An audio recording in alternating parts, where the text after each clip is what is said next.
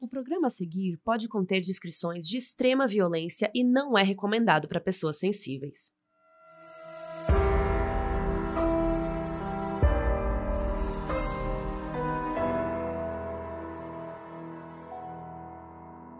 Oiê, eu sou a Mabê. E eu sou a Carol Moreira. E a gente voltou de férias. Aê!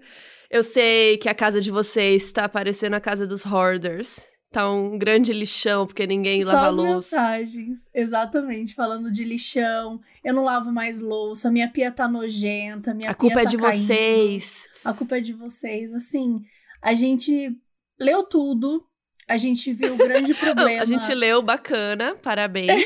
A gente leu bacana. E a gente viu que realmente tá rolando um problema super grave na pia da cozinha do Operander. Então a gente resolveu voltar pela pia, né? É, é, Pela- porque as férias mesmo não adiantaram tanto quanto eu gostaria. Assim, as férias, a gente nem tava de férias, né? A gente tava escrevendo o nosso livro com a editora Intrínseca, que vem aí, se Deus Sim. quiser, no segundo semestre. Tem aí E- demais. Ajudou a gente a ter mais tempo, com certeza, mas assim, a gente ainda não acabou o livro, tá? Infelizmente. A gente tem mais um mês pra terminar. Então, rezem por nós, acende uma vela. Fala assim, nossa, escreve muito. É, A gente tá sumida, a gente não tá se dedicando no modus quanto a gente poderia, porque a gente tá se dedicando no outro modus. Mas também, terminando o livro, a gente vai trazer um monte de coisa, vai ter bastante novidade, bastante mudanças. Um caminhão, um caminhão de promoções aqui. eu que caminhão, meu Deus, que não tô caminhão sabendo. é esse? O que, que tá acontecendo? Mas, de verdade, a gente tá preparando bastante coisa é, legal pra gente fazer. Mas, por enquanto, nesse momento, a única coisa que a gente precisa é de tempo e paciência. E, cara, quem ainda não assistiu Além do Crime, pode ir lá, porque a gente tem muito mais seguidor do que views lá no Além do Crime, entendeu? É verdade. O Além do Crime é a nossa minissérie no YouTube da Netflix, tem seis episódios, e a gente comenta vários casos famosos que tem de true crime no... no... Meu Deus, não tô conseguindo falar. Na Netflix, sabe a Netflix que tem na sua televisão? Então, tem várias séries de crimes reais, a gente comenta algumas delas, conta novidades, a gente contou várias novidades sobre o caso da Madeleine McCann, por exemplo, de Making a Murderer. Então vai lá conferir, tá no YouTube da Netflix, chama Além do Crime. E dá esse biscoito aí pra gente, comenta que vocês não vivem sem a gente, que a gente quer mais episódios, por favor, Netflix, contratem. E é isso. É o sobre isso. Vem aí. É sobre isso. Tá, e a gente tá aqui fofocando bastante, mas a gente veio gravar um episódio, né? Mas se ainda faltou uma fofoca. Qual Você esqueceu. fofoca? A da camiseta. Nossos, nossos, Ai, nossa, é verdade. nossos merchs. É verdade, nosso merchan. A gente tem uma coleção, né, modos junto com a Chico Rei. Então, se você ainda não ouviu falar sobre isso, se você ainda não tá sabendo, a gente tem camis... tem várias estampas. Então, tem camiseta, caneca, tem caderninho. Ai, o caderninho é tão lindo.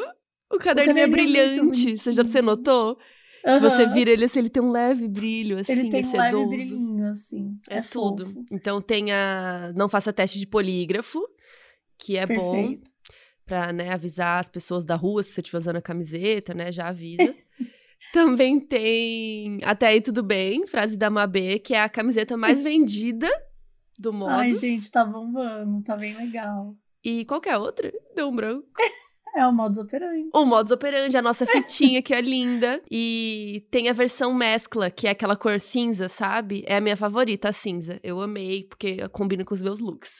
é, sim, hoje a gente tá super animado, que a gente tá de volta, né? Mas hoje a gente vai falar de um caso nacional super pesado. E já que a gente vai falar de um caso PTBR, vamos aproveitar para dar dicas de outros filmes brasileiros com essa pegada de suspense e crime e tal, porque nós somos o quê? Patrocinadas. E quem veio ajudar a gente é o Telecine, que tem mais de 2 mil filmes no catálogo e tá patrocinando esse episódio. E os filmes que a gente falar aqui é porque estão disponíveis lá. Cara, o primeiro é Cabra Marcado pra Morrer.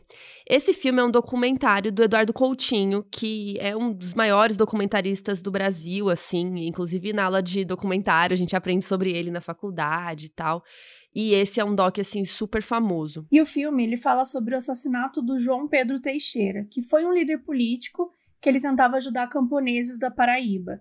Ele foi executado pela ditadura, então doc explora de que maneiras que a ditadura afetou a vida tanto da família dele quanto dos camponeses que ele tentava proteger. Outro documentário que está disponível no Telecine é um que a gente já fez um episódio aqui, que é o Ônibus 174 ou 174, que conta a história do Sandro Nascimento, que sequestrou o ônibus, né? Então também fala sobre os erros da polícia, a mídia. E o doc é dirigido pelo José Padilha, diretor de Tropa de Elite 1 e 2.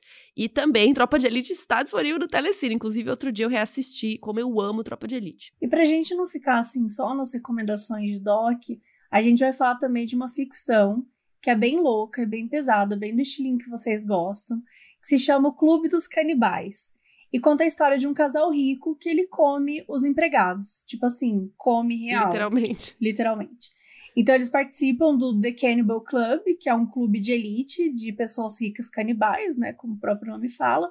Só que eles começam a descobrir uns segredos do líder do clube e eles entram em risco, assim. De repente, todo mundo co começa a correr risco. É de... chocante, porque, tipo, que segredo é pior do que comer outras pessoas? Exatamente. O que né? vem aí, tipo, sabe? O, o que mais vem aí? Bizarro. E o filme é proibido para menores, né? É, cuidado.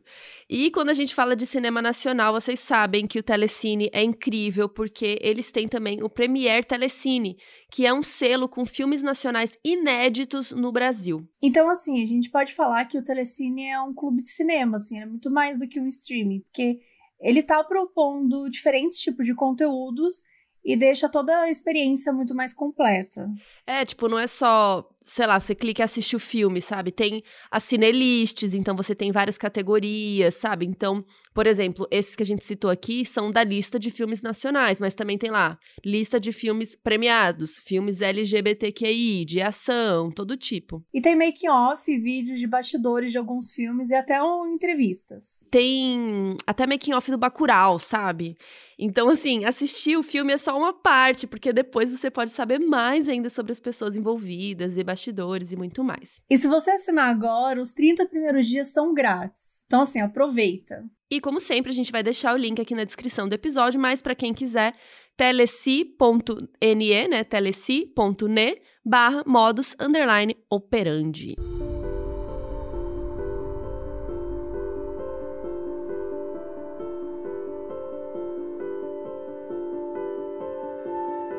E hoje a gente vai falar de um crime que chocou o Brasil nos anos 90. Daniela Pérez era uma jovem artista talentosa e cheia de potencial. Filha da famosa autora Glória Pérez, ela tinha se especializado em dança desde jovem e no fim da adolescência começou a entrar no mundo da atuação. Só que o caminho da Daniela foi interrompido em circunstâncias que até hoje não foram completamente entendidas. E pior ainda, por culpa de alguém que estava do lado dela o tempo todo. Essa é a história do assassinato de Daniela Pérez.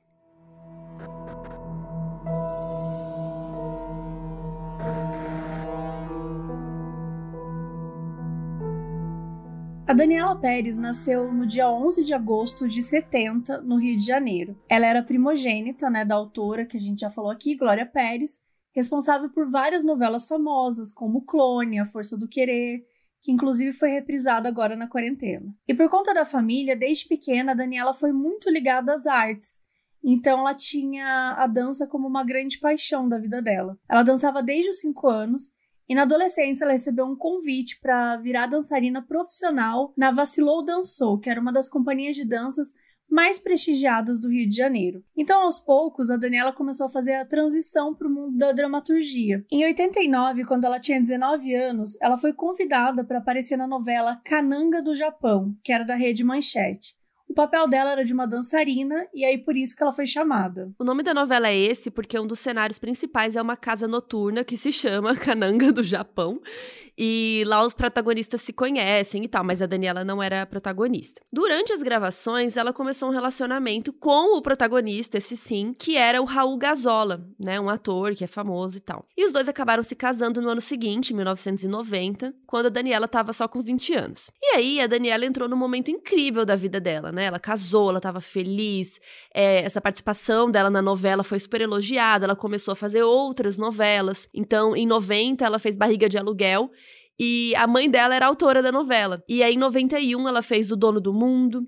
E em 92, a mãe dela chamou para participar da sua próxima novela, que era de Corpo e Alma. E a personagem também era uma dançarina. E a Daniela super topou, tava super animada. Mas ela não tinha ideia de que aquele seria o seu último papel. Em agosto de 92, a novela de Corpo e Alma começou a ser exibida.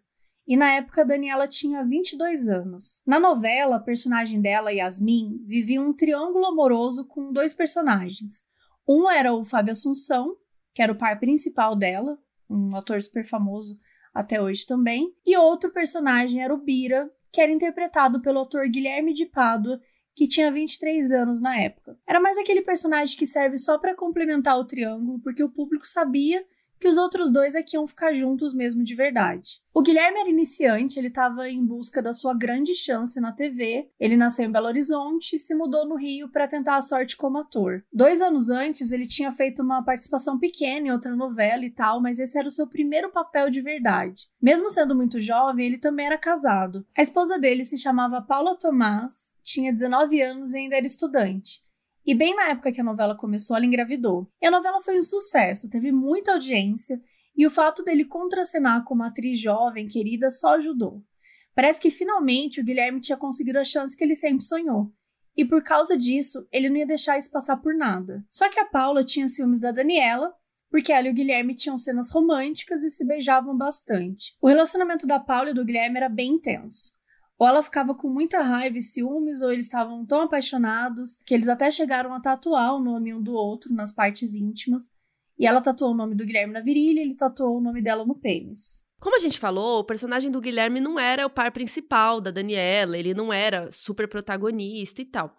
E aos poucos ele foi perdendo um pouco de relevância no enredo. E o Guilherme achava que caso ele se aproximasse da Daniela, ela podia falar para a mãe dela, né, a Glória Pérez, a autora, para o personagem dele ter mais destaque e quem sabe virar o par romântico principal e tal. Só que não rolou, principalmente porque o Guilherme não era muito agradável, assim, ele não era super sutil, sabe? Ele ficava cercando a Daniela, forçando a intimidade, deixou ela super desconfortável.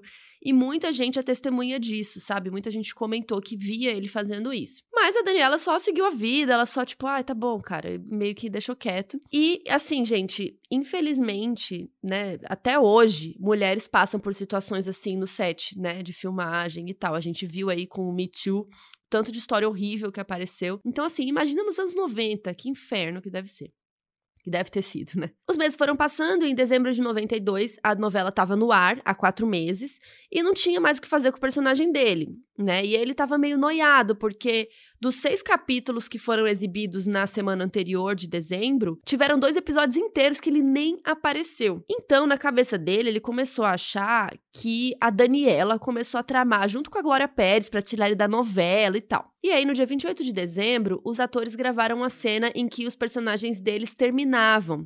A Yasmin dava um fora no Ubira. E depois disso, o Guilherme foi pro camarim dele e começou a chorar desesperado, porque ele deve ter imaginado que ele ia ser cortado da novela, né? Que acabou o personagem dele, porque se eles terminaram, por que, que ele vai continuar? De acordo com as camareiras, ele esmurrou o estúdio, procurou a Daniela no camarim, mas ela não quis falar com ele, mandou uns bilhetes para ela, mas ela não quis ir vê-lo, enfim.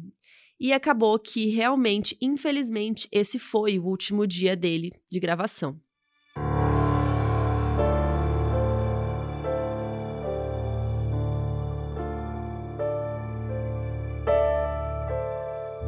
Naquele dia, 28 de dezembro de 92, a equipe estava gravando no estúdio que ficava na Barra da Tijuca, chamava Taikun. Nessa época ainda estavam construindo o estúdio da Globo, né, mais famoso, o Projac, então a emissora gravava em diversos lugares da cidade. O carro da Daniela era um Escort XR3 preto e o do Guilherme era um Santana azul metálico que pertencia ao pai da Paula. Ele buscou a Paula, né, esposa grávida de quatro meses, na casa deles e ela ficou escondida no banco de trás, coberta por um lençol, e eles voltaram ao estúdio. Então Guilherme foi para dentro do estúdio e saiu de novo junto com a Daniela por volta das 21 horas. Na saída, eles foram abordados por alguns fãs deles, tal, que pediram autógrafos e até tiraram fotos. Então a Daniela entrou no carro dela, né, e foi dirigindo o carro dela, e o Guilherme foi no carro dele com a Paula escondida atrás com o lençol, como a gente comentou. Aí eles começaram a dirigir e a Daniela parou no posto de gasolina ali perto, na Avenida Alvorada.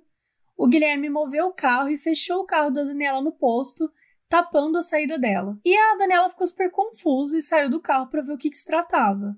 O Guilherme saiu do carro enquanto a esposa ficou lá no banco de trás esperando. Quando a Daniela viu que era o colega dela, né, ela baixou um pouco a guarda e perguntou o que estava acontecendo. E aí, de surpresa, o Guilherme deu um soco na cara dela e a Daniela desmaiou na hora e caiu no chão. E assim, gente, tem testemunhas. Dois frentistas viram isso acontecer. O Guilherme colocou a Daniela no carro dele e a Paula ajudou a ajeitar ela deitada ali no banco de trás. E aí a Paula assumiu o volante do carro deles dois, né? E o Guilherme pegou a chave do carro da Daniela e foi dirigir o carro da Daniela. E aí os dois carros saíram do posto o mais rápido possível para ninguém ver mas não deu certo, né? Porque os frentistas viram. Aí a Paula dirigiu o carro até um matagal na frente de um terreno baldio que fica na rua Cândido Portinari, na Barra da Tijuca. E o Guilherme chegou logo em seguida com o carro da Daniela. E aí o casal pegou a Daniela ainda desmaiada e adentraram o mato carregando ela. E aí eles começaram a golpeá-la com algum objeto cortante que às vezes falam que era uma faca, às vezes falam que é uma tesoura, não se tem tanta certeza. E ao todo, ela foi perfurada 18 vezes. Oito no peito, seis no pulmão e quatro no pescoço. Tem uma possibilidade também dela ter sido agredida com uma chave de fenda, porque, de acordo com o legista, poderiam ter golpes de mais de um tipo de objeto cortante. Em um dos depoimentos do Guilherme depois, ele disse que viu uma chave de fenda ao lado do corpo, mas não chegou a ver a Paula usando. Supostamente, é, a Paula teria tentado usar uma chave de fenda para agredir a Daniela, mas não deu muito certo e daí ela pegou a tesoura. Tudo isso é muito confuso, assim, não temos certeza. Enfim, o que a gente sabe é que eles deixaram o corpo dela lá morto, né, jogado no matagal e foram embora. E assim, tão rápido quando tinham chegado, eles sumiram na noite. Depois de cometerem o crime, o Guilherme e a Paula pararam o carro em um posto de gasolina e fizeram uma lavagem bem minuciosa, para né, não deixar nenhum vestígio do sequestro nem do assassinato. Em seguida, eles voltaram para casa. A Paula imediatamente foi deitar para descansar, porque ela estava grávida, né? E o Guilherme não conseguia tirar o crime da cabeça e resolveu dar uma caminhada na praia de Copacabana para espairecer. Ele saiu para andar de noite e tem essa teoria de que foi nessa saída que ele se livrou da tal arma do crime. Supostamente ele teria jogado no mar. Na mesma noite, a família da Daniela já estava ficando desesperada porque ela não estava chegando em casa, nem mandava notícias. Então a Glória Pérez resolveu ligar e mandar mensagem para um monte de gente incluindo vários atores e membros da equipe da novela que estavam no estúdio naquele dia. Então isso significava o Guilherme também, que disse que não sabia de nada. Mas todas as tentativas do casal de serem discretos, né, com o crime não funcionaram. Isso porque tinha mais uma testemunha. Mais cedo naquela noite, um advogado chamado Hugo da Silveira estava passando pela Barra da Tijuca. Ele viu dois carros estacionados perto de um matagal, assim, e eram quais? Um Escort e um Santana. Dentro do Santana, ele viu a silhueta de um homem e uma mulher. A única característica que ele percebeu assim é que a mulher tinha um rosto mais redondo. Só que ele achou estranho dois carros ali parados no meio do nada, e aí ele saiu de perto e ligou para a polícia, avisando que tinha uma atividade suspeita. Quando a polícia chegou no local, só o escorte estava lá. E dentro do carro tinham os documentos do veículo que pertenciam ao marido da Daniela, né, o ator Raul Gazola. Aí o Raul foi notificado que acharam o carro dele, e aí óbvio que ele ficou desesperado, pensando que alguma coisa tinha acontecido com a Daniela. Alguns dos policiais foram direto para a casa do Raul para ver o que estava acontecendo. enquanto isso, um dos policiais que estava lá resolveu entrar no matagal para ver se encontrava alguma coisa e acabou tropeçando no corpo da Daniela. E como já era esperado, o Raul, o marido dela, que fez a identificação do corpo lá no matagal e confirmou que, infelizmente, era mesmo a esposa dele. E a mãe dela, né, a Glória, foi para lá e o Guilherme foi para lá consolar eles. Então, quando a família foi para a delegacia, o Guilherme foi junto. Na manhã seguinte, a notícia já tinha tomado conta de todos os veículos do país.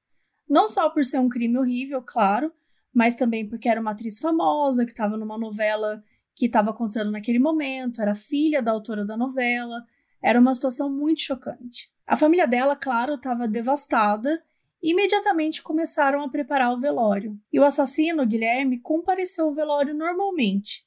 E ele ainda ficou consolando a família, os amigos, incluindo a própria Glória Pérez e o marido da Daniela, o Raul Gazola.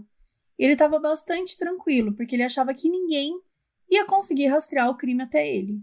Mas ele estava enganado.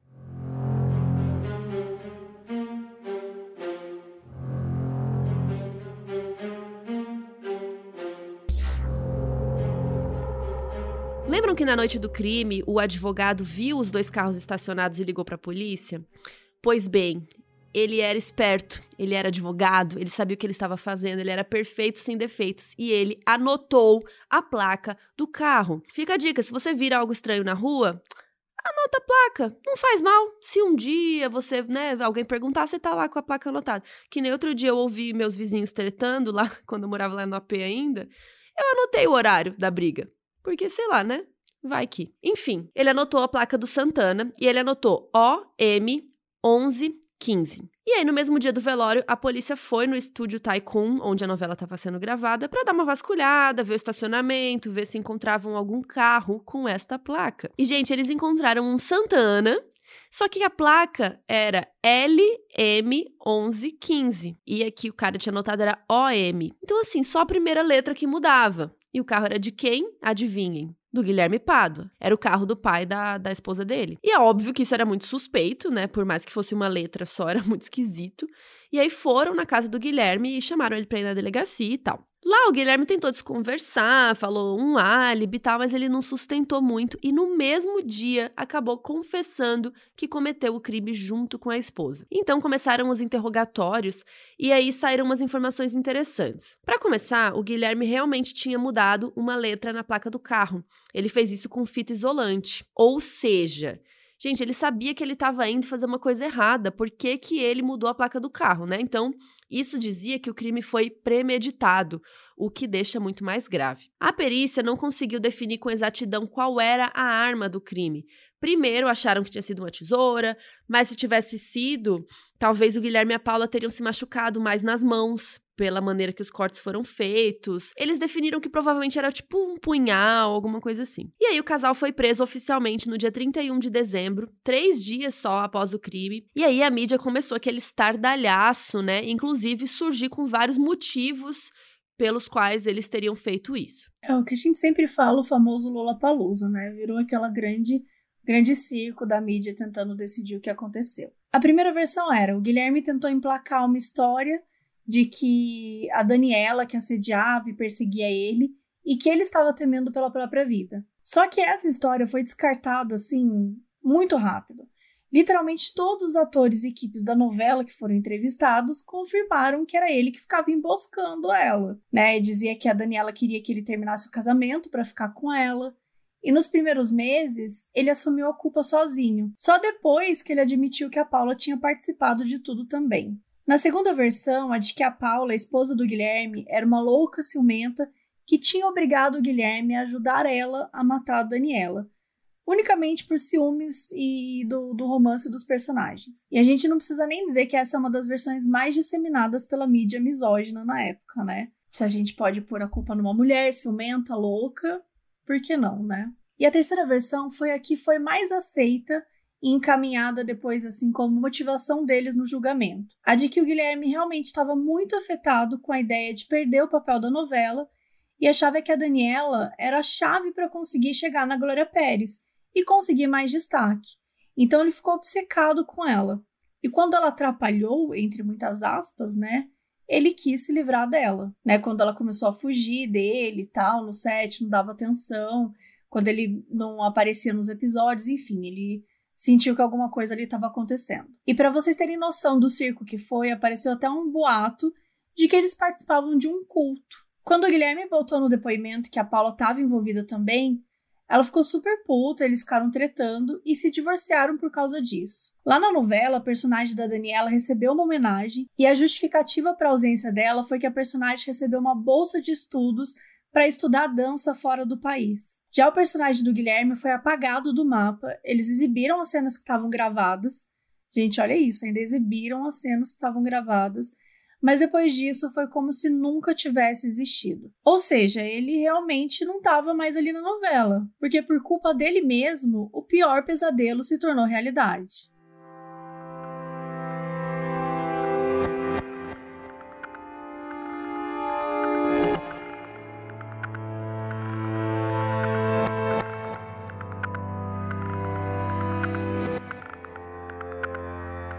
Casal passou anos preso até o julgamento, que só aconteceu em 97. Nesse meio tempo, em maio de 93, a Paula deu à luz ao bebê deles no presídio e ela chamou o filho deles de Felipe e ele ficou sendo cuidado pelos pais da Paula. Enquanto isso, a Glória Pérez estava vivendo o luto dela, né? Só que tinha uma coisa que estava incomodando muito ela, porque os responsáveis estavam presos e iam ser julgados e tal, mas a Glória Pérez não achava que o que estava previsto na lei correspondia à gravidade da situação. A lei dizia que aquele caso era um homicídio qualificado, né, em circunstâncias que tornam o crime um pouco mais grave, ou seja, matar uma pessoa é grave, mas matar uma pessoa dentro de um matagal que você levou ela, que você mudou a sua placa, né, aquela coisa, é mais grave. Mas, pela lei, isso não era um crime hediondo e por isso ele não podia ter uma punição tão rígida. Crimes hediondos são crimes que recebem punições mais severas. Então, exemplo,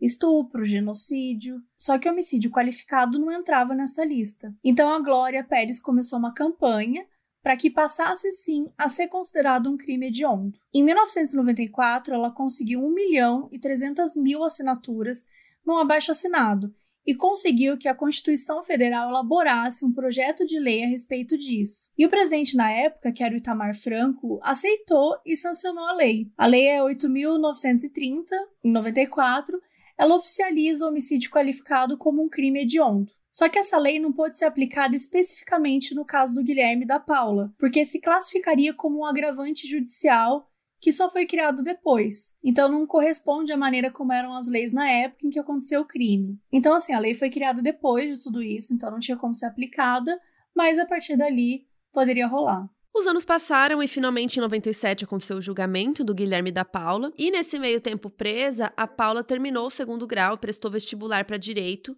mas a justiça não deixou ela começar a faculdade. Eles foram acusados de homicídio qualificado por motivo torpe e com impossibilidade de defesa da vítima, né? Então, motivo torpe é um motivo super reprovável, né? Uma coisa que não é aceita pela sociedade. E impossibilidade de defesa é quando a vítima tá, ela literalmente não tem como se defender. Quando você mata alguém, sei lá, a pessoa tá te olhando de frente e você vem com uma faca em cima dela, ela tem ainda alguma chance de defesa. Quando você faz a pessoa ficar desacordada, quando ela tá dormindo e você ataca alguém dormindo, quando a pessoa tá bêbada, coisas assim podem causar essa impossibilidade de defesa. Enfim, o julgamento do Guilherme aconteceu primeiro em janeiro e a versão da história usada no tribunal pela promotoria, né, que acusa, foi de que ele se aproximou da Daniela para ganhar mais destaque na novela. Então, o principal argumento da promotoria é que o crime foi premeditado, e isso poderia ser provado pelo fato dele ter alterado a placa do carro previamente. Então, Guilherme teria tido dias para planejar tudo, mudar de ideia, e mesmo assim não mudou. Já a defesa do Guilherme foi com a história de que a Daniela tinha ido lá por vontade própria e que a Paula desferiu os golpes com uma tesoura. Que o Guilherme teria tentado separar, mas acabou asfixiando a Daniela sem querer enquanto estava segurando ela. No fim, o veredito foi culpado, condenado a 19 anos preso e a plateia do tribunal aplaudiu. Ele já tinha cumprido quatro desses 19 anos. Meses depois, em maio de 97, foi a vez da Paula ser julgada. As acusações foram as mesmas. Ela negou tudo, disse que passou oito horas num shopping na Barra da Tijuca, só que ela não tinha nenhuma prova disso. Quem que ficou oito horas no shopping, gente? Bom, não sei, pode ter alguém. Mas enfim, Pode é bastante alguém, né? horas né? e para não, não ter nenhuma prova. É. E ela também foi condenada. Só que a única diferença é que ela recebeu uma pena de 18 anos e meio, ou seja, seis meses a menos que o Guilherme, porque ela tinha menos de 21 quando o crime aconteceu. O Guilherme foi mandado para o presídio Ari Franco, na zona norte do Rio, e a Paula ficou na Polinter, que é a Polícia Interestadual em Niterói. Mas vocês sabem como são as coisas na prática, né? A gente sabe que a lei é, você pode sair com um terço da pena se você tiver bom comportamento. A pena era 19 anos, então o período para completar um terço era 6 anos e alguns meses. E como eles já tinham passado 4 anos presos, só faltavam 2 anos para dar esse terço. Então em 98 a Paula já conseguiu entrar no regime semiaberto e ela começou a ter direito de sair nos fins de semana e tal. Ela foi transferida para um outro presídio e recebeu 35 dias para visitar a família que eram espalhados durante o ano todo. E em 99, a Glória Pérez entrou com uma ação pedindo reparação por danos morais e materiais contra os dois. Mas não deu em nada, e no mesmo ano eles saíram. A liberdade condicional do Guilherme implicava assim: ele tinha que arrumar um trabalho, só que ele tinha que voltar para casa no máximo até as 11 da noite e ele tinha que se apresentar à justiça a cada três meses. Quando soube que eles foram soltos, a Glória Pérez se pronunciou, dizendo que sentia um vazio, que toda a dor daquela noite tinha voltado e que eles tinham passado sete anos de mordomia no presídio, porque tinha algumas notícias de que o Guilherme e a Paula recebiam um passe livre para se encontrar lá dentro do presídio, que um saía do presídio a visitar o outro, relatos de guardas e até outros prisioneiros que eles já chegaram a passar cinco horas juntos. Inclusive, ela não acreditava que os dois tinham se separado de verdade por causa disso, achava que era uma estratégia para o julgamento. Ela ainda falou que a única coisa que confortava ela era saber que o selo de assassino estava colado na testa dele e que isso é uma marca que nunca vai sair.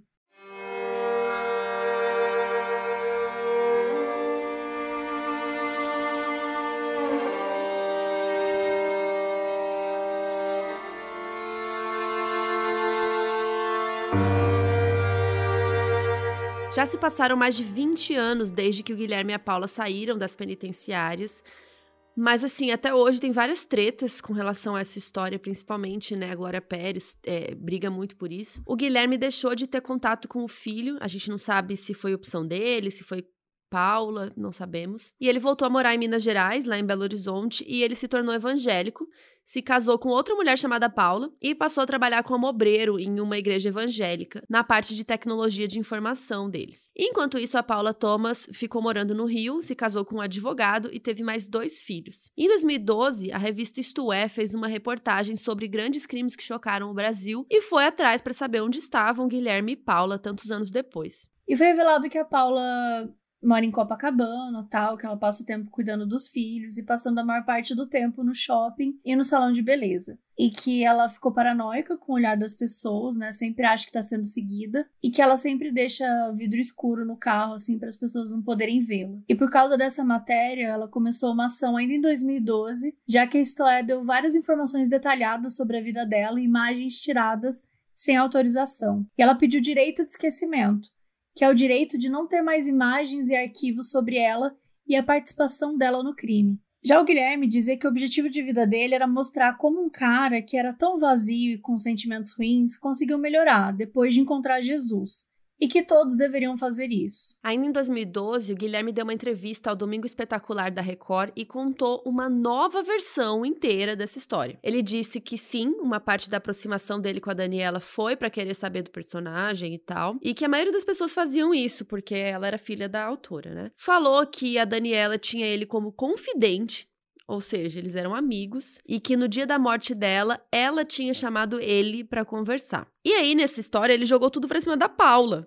Falou que a Paula morria de ciúme, que ela queria ouvir a conversa entre eles, que aí ela entrou no carro para ouvir tudo sem a Daniela saber. Falou que não teve isso de emboscar a Daniela no posto, e sim que os carros saíram juntos e foram até um matagal por sugestão da Daniela que pelo visto adorava conversar no meio de matagais aleatórios, não faz o menor sentido. E aí, de acordo com o Guilherme, ele teria saído do carro para eles conversarem, mas que uma hora a Paula saiu do carro toda raivosa, começou a xingar a Daniela e as duas começaram a brigar. E o Guilherme disse que ele tentou separar as duas, que pegou a Daniela por trás com o braço, né, prendendo ela pelo pescoço, mas porque a Paula empurrou, os dois caíram no chão e que a Daniela ficou desacordada e imóvel e eles acharam que ela estava morta, que por acidente o Guilherme teria quebrado o pescoço dela, alguma coisa assim na queda. Então ele correu pro carro, pegou uma fita isolante para mudar a placa, porque você sempre carrega uma fita isolante lá no carro. E quando ele voltou assim, chegar perto do corpo, a Paula estava golpeando a Daniela sozinha com uma tesoura. E a Paula teria dito que se achassem que ela morreu por tesoura e tal, ia ser mais fácil de acreditar que foi um fã maluco que cometeu isso. E depois eles foram embora. E ele falou que estava super arrependido. E assim, essa versão, ela obviamente não foi aceita e tinha vários furos. E a Glória Pérez resolveu processar o Guilherme e a Record por danos morais, afirmando que a reportagem era sensacionalista e tendenciosa. A ação foi parar no STJ, só que acabou não dando em nada porque julgaram que o tema e as imagens eram de interesse público e que o direito de acesso à informação da população deve prevalecer sobre o direito de imagem. Esse veredito só foi sair em 2017. E nesse mesmo ano, Guilherme casou com a sua terceira esposa, uma estilista chamada Juliana. Mas e hoje em dia, né? Como tá todo mundo que estava envolvido nesse caso? A Glória Pérez e o Raul Gazola, eles dizem que continuam próximos, que eles sentem muita saudade da Daniela. O Raul casou de novo e teve uma filha,